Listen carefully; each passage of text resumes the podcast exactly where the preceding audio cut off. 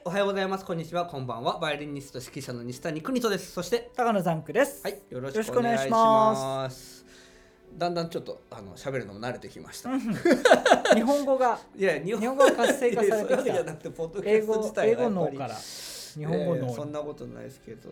えっ、と、お土産、うん旅行のね韓国のお土産はいただきました。ザンクさんから。はいはいありがとうございました。いえいえ朝鮮人参のね、えーエキス。そうそうなんかチューブのチューチューするやつチューチャウチュールみたいなやへえ。あ、それあれじゃないですか。猫が飲む。つそうそうそうそうそれみチたいなやュールチュールですよね。チュール。そういうやつですそう、だからもうハハングルで書いてあるんで何が入ってるかわかんないです。なんか毒とか書いてもわかんない。それ堂々と売ってるかねでもうまいですよね。お土産選ぶのねザンクさんおしゃれですよおね。しゃれかどうかもう僕なんかもうあ ABC ストアストアでもうあチョコレートみたいな、うんちょっともうな定番みたいになっちゃうんであいいすけど。でいいと思いますよそれまあでもねいいやいやそんなことないですよ。やっぱりねあのうまいですよ。どうやって選んでます？どうもうね毎回ねお土産どうすればいいんだろうですね。何が正解なんだろうって思うんですよね。もうね気持ちがあればいいとかお土産話がいいとか。なななどういうふうに選んでます？いつも。うんとその人のことを思って選んでいますよ。言い方。言い方面白いですね。そうそうやっぱりねそうですよね。でもうん。例えば、あの単純に言って女性向け男性向けみたいなことは考えますよ。ああうまいですうんね、それは考えるしあとはまあほら職場だったらお菓子のねお菓子でいいしうん。あと個人でまあ少しお世話になったりしたらこれがいいし。例えばあとは、えっと、知ってる好きなもの。知ってる好きなものが、えっと、あれば、えっと、それをね、えっと、そこ僕が韓国行ったら韓国でしか売ってない。例えばチョコレートが好きって言ったら韓国でしか売ってないチョコレート。だからお菓子のお土産結構あの喜ばれるんじゃないですか。あの要は向こうでしか買えないお菓子、あー。なるほどうんね、うん。そういうのとかやっぱりならではのものか、うんうん好きだ嫌いだを知ってれば好きなもの。ね。あーやっぱりよく考えてますね。偉いですね。僕なんかひどいですよ。あのどれだけはい、ちっちゃくものでうん、あのトランクに入るかって。い うまあ、まあ、それはあります。ガサはガサはねあのやっぱり考えるけど。それ考えちゃうとね。でねでもそれを考えて今回失敗したんです。重量オーバーになっちゃって。あらだから結局6000円払う羽目になったんですけどまあね、だからあんまりこうちっちゃくてうん。いいちっちゃいものを選ぶとその重量が上がるんでうん。けし少なあの必ずしもちっちゃいものがいいっていうのは限らないんですね、大きいうんまあのにね量がね量が違うから。やっぱりだからザンクさんみたいにこう質をね大事にうん。いやまあでも上げる上げる人数が違うでしょ先生。ほら、僕はもう本当何人かですかもう輸入業者みたいになりますよ。だってあの今ここにも置いてありますけどね、はい。あの口紅じゃなくてリップクリーム。リップクリーム。ら、うん、ね60本買ってきましたよ。そうそうもうだって23万かかる。んでねチョコレート買うにも、まあ、うん。1個ずつのやつにしましたけど、はいはいはい。今回ね、うん、だからあのねお土産どうすりゃいいんだっていう先生たちは、だからもう来年はもう買うかどうか分かんないですお土産はもうあのみんなに。あまあそうですね。ねまあちょっと。本当ご数少ないうん。ご家族とか、に自分へのしょっちゅう行くとなるとねもううん。お土産だね、そうえー、まあそんなところで、えー、タイトルコールいきたいと思います。国とのポッドキャスト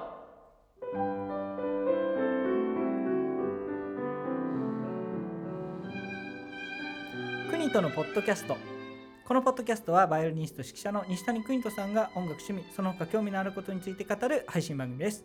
なおこの番組は Apple Podcast、YouTube、Anchor、Spotify などで配信されているポッドキャストですのでチャンネル登録、購読をお願いいたします。また Gmail アドレス、えー Twitter アカウントも開設中です。はい、うん。ということで今日ははい。練習すればね僕は運のコントロールができるんじゃないかと思思うんですよ。はいはいはい。別にあのそんなあのスピリチュアル的な話ではないんですけれどあの今回ね、えーまあ、演奏旅行のねうん。アメリカ演奏旅行のはい。練習準備はね本当大変だったんですよ。集中できずに、なんでかっていうとあご自分もそのコンサートでやる。そうなんですよ、で、まあ、練習しなくちゃいけないですから、コンサートのために、うんうん。であの直前にあのフランスから庄司さんっていうハープの人が来てうんはい。フルートとハープのためのバイコンチェルトっていうのはモーツァルトのねはい。演奏するんですけどそれの練習をしなくちゃいけないと。である程度やっぱねやっぱり練習しとかないうんとうんうん。無礼だから、うん。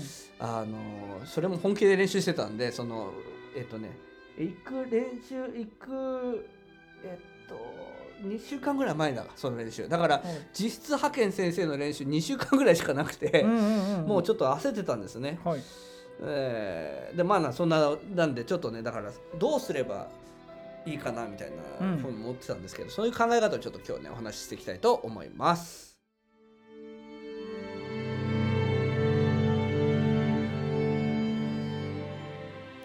はようございます。こんにちは。こんばんは。石神井インターナショナルオーケストラ。音楽監督の西谷邦人です。石神井インターナショナルオーケストラ略して社交系は東京都練馬区石神井公園を本拠地に演奏活動を行っている弦楽オーケストラです。楽しみながら熱中して練習していたらあっという間に上達していたをモットーに各州で練習しております。現在社交系では団員募集を行っております。募集楽器はバイオリンビオラチェロコントラバスです。ぜひ石神井インターナショナルオーケストラ公式ウェブサイトの団員募集ページ内にあるお申し込みフォームよりお申し込みください。ぜひ私たちと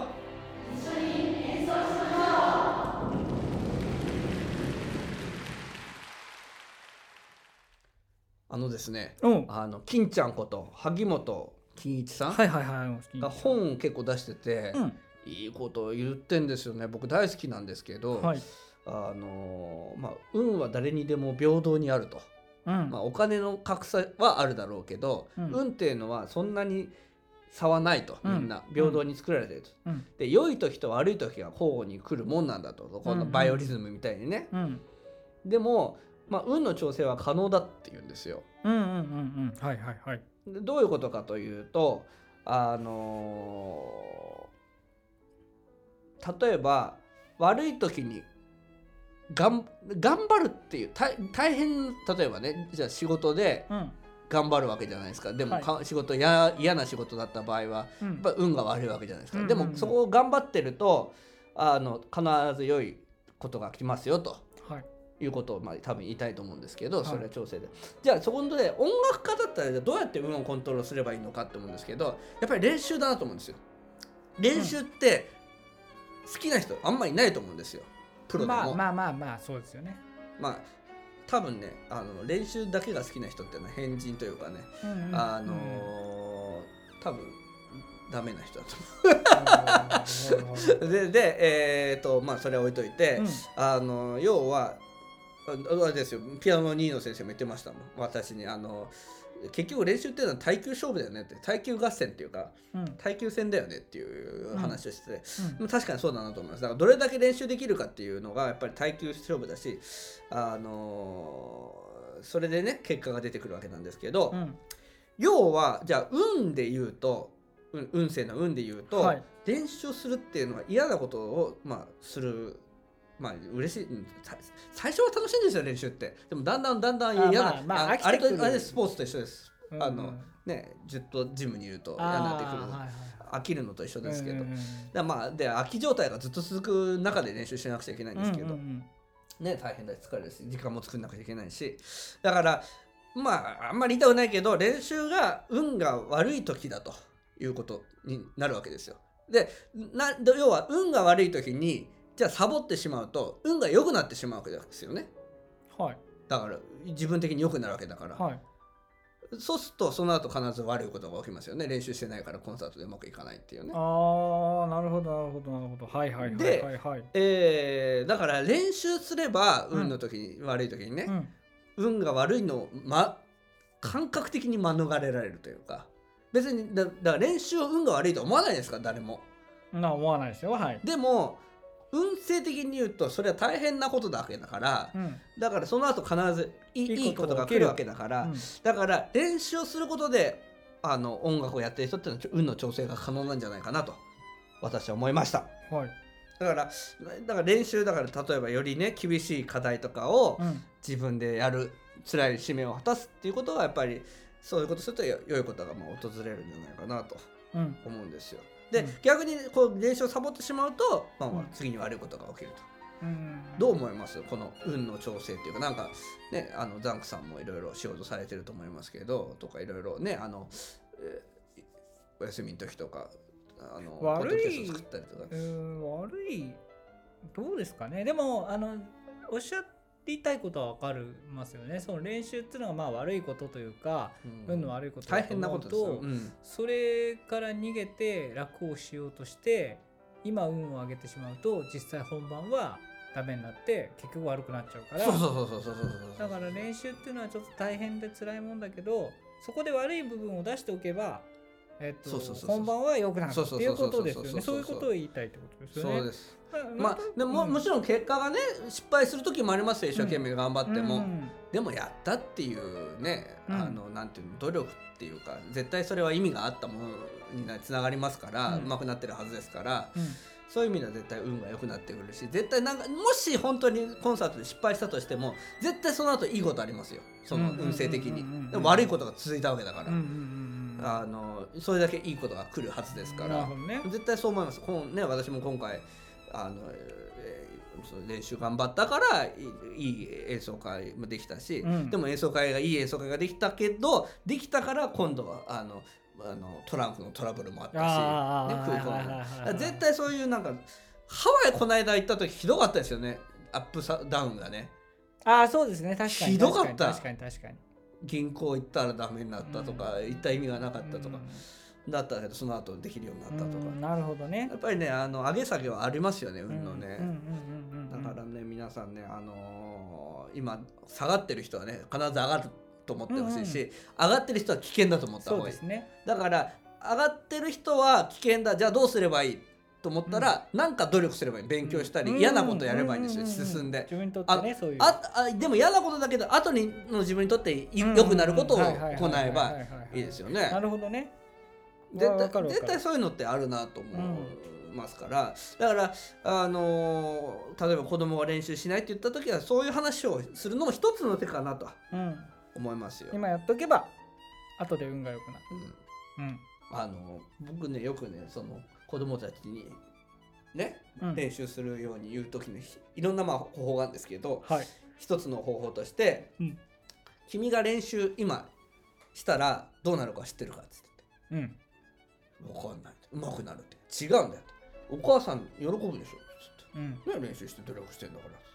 それお母さん喜んだらお父さんどうなるお父さんが喜ぶんだよ。お父さん喜んだらどうなる？お父さんの会社の人たちがみんな喜んだってブスッとお父さんしててごらん。会社の人たち嬉しい？嬉しくないよね。つってうん。じゃあお父さんの会社の人たちが嬉しくなったらどうなる？会社の人たちの家族どうなるって。嬉しくなるよね。じゃったらどうなる？世界が平和なんだよ。つってうん。って言ったりね。でかいね話が。でかいな。って話をすると喜んだりして、でも逆に練習しなかったらどうなる？ママ不快になるよね。怒るよね。うん。ママ不快になったらパパどうなる？嫌だよね。気分悪いね。つって言って、世界が戦争になるかもしれないそうだね。練習するかするかしいないかで平和になるか戦争になるかっうん。ていう話をね、まあ、したり。すげえな。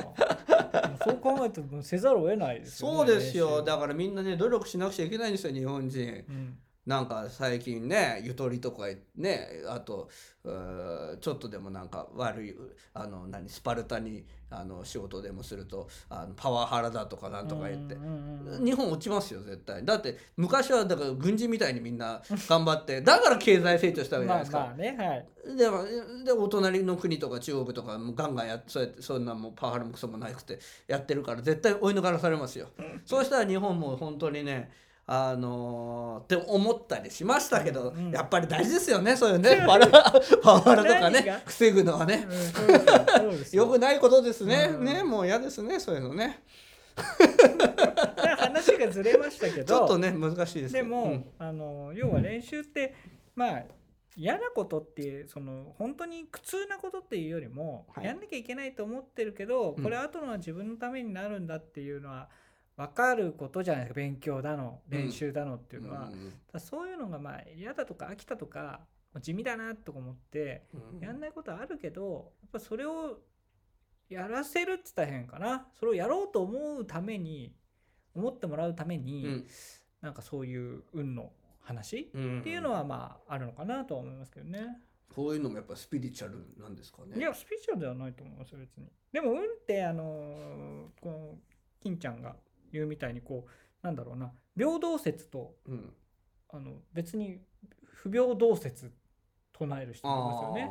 運がいい人はどんどん良くなるしうん。悪い人はどんどんでも大体その運がいい人はどんどん良くなって悪い人がどんどん悪くなるっていう話に共通してるのはやっぱり下向いたりネガティブなことを考えてるともうそうなっちゃそう悪くなっちゃうから明るく楽しくポジティブにいきましょうっていう話になるから、うん。まあ、やっぱり練習も明るく楽しくポジティブにまあそのつまんない練習もあるだろうけどその中で面白い要素を見つけながらうん。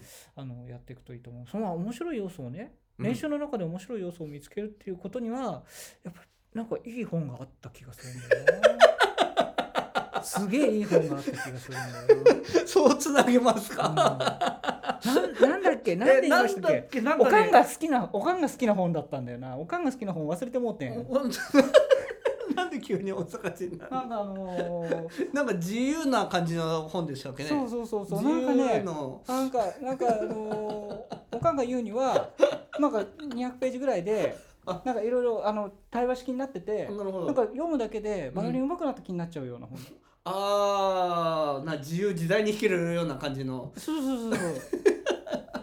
確かバイオリン自由自在とかいうそうそうですよ。春秋社から出ててそうやねん。1900円ぐらいの。そうやねんバイオリン自由自在ですよ。自由自在ね、はい。ダンクさん売れてますよアマあゾあ売れてますでなんかそういうねあのンでもうねあの、うん。でうあのネットでも結構噂うんうんうんしてくださっててね、本当にありがたい本当にあ思うんの練ですけど。習ねそのやっぱりつまらない練習をでも、でもやって運を上げるためには、はいまあバイオリン自由自在が一番いいような気がしますけどねはい。ぜひ皆さん、バイオリンジュースで、別にこ、あのね、あの、全然、あの、営業するつもりもね、あの、こういう宣伝するつもりも今回なかったんですけどね。まあ、あの、まあ、参考のね、そうですねはいこれ書いとけばよかったですかね。運のコントロールをせよみたいなのを練習して。いやあ、でも、まあそうするとスピリチュアル系なそれはまあ本になっちゃう。2で2でバイオリン自由自在2で2で、2はじゃあ、スピリチュアル系。やっていきたいと思いますよね。はい、じゃあ今日も、えーここまで聞いてくださりありがとうございました。えーお相手は西谷邦人と。高野サンクでしたはい、ありがとうございました。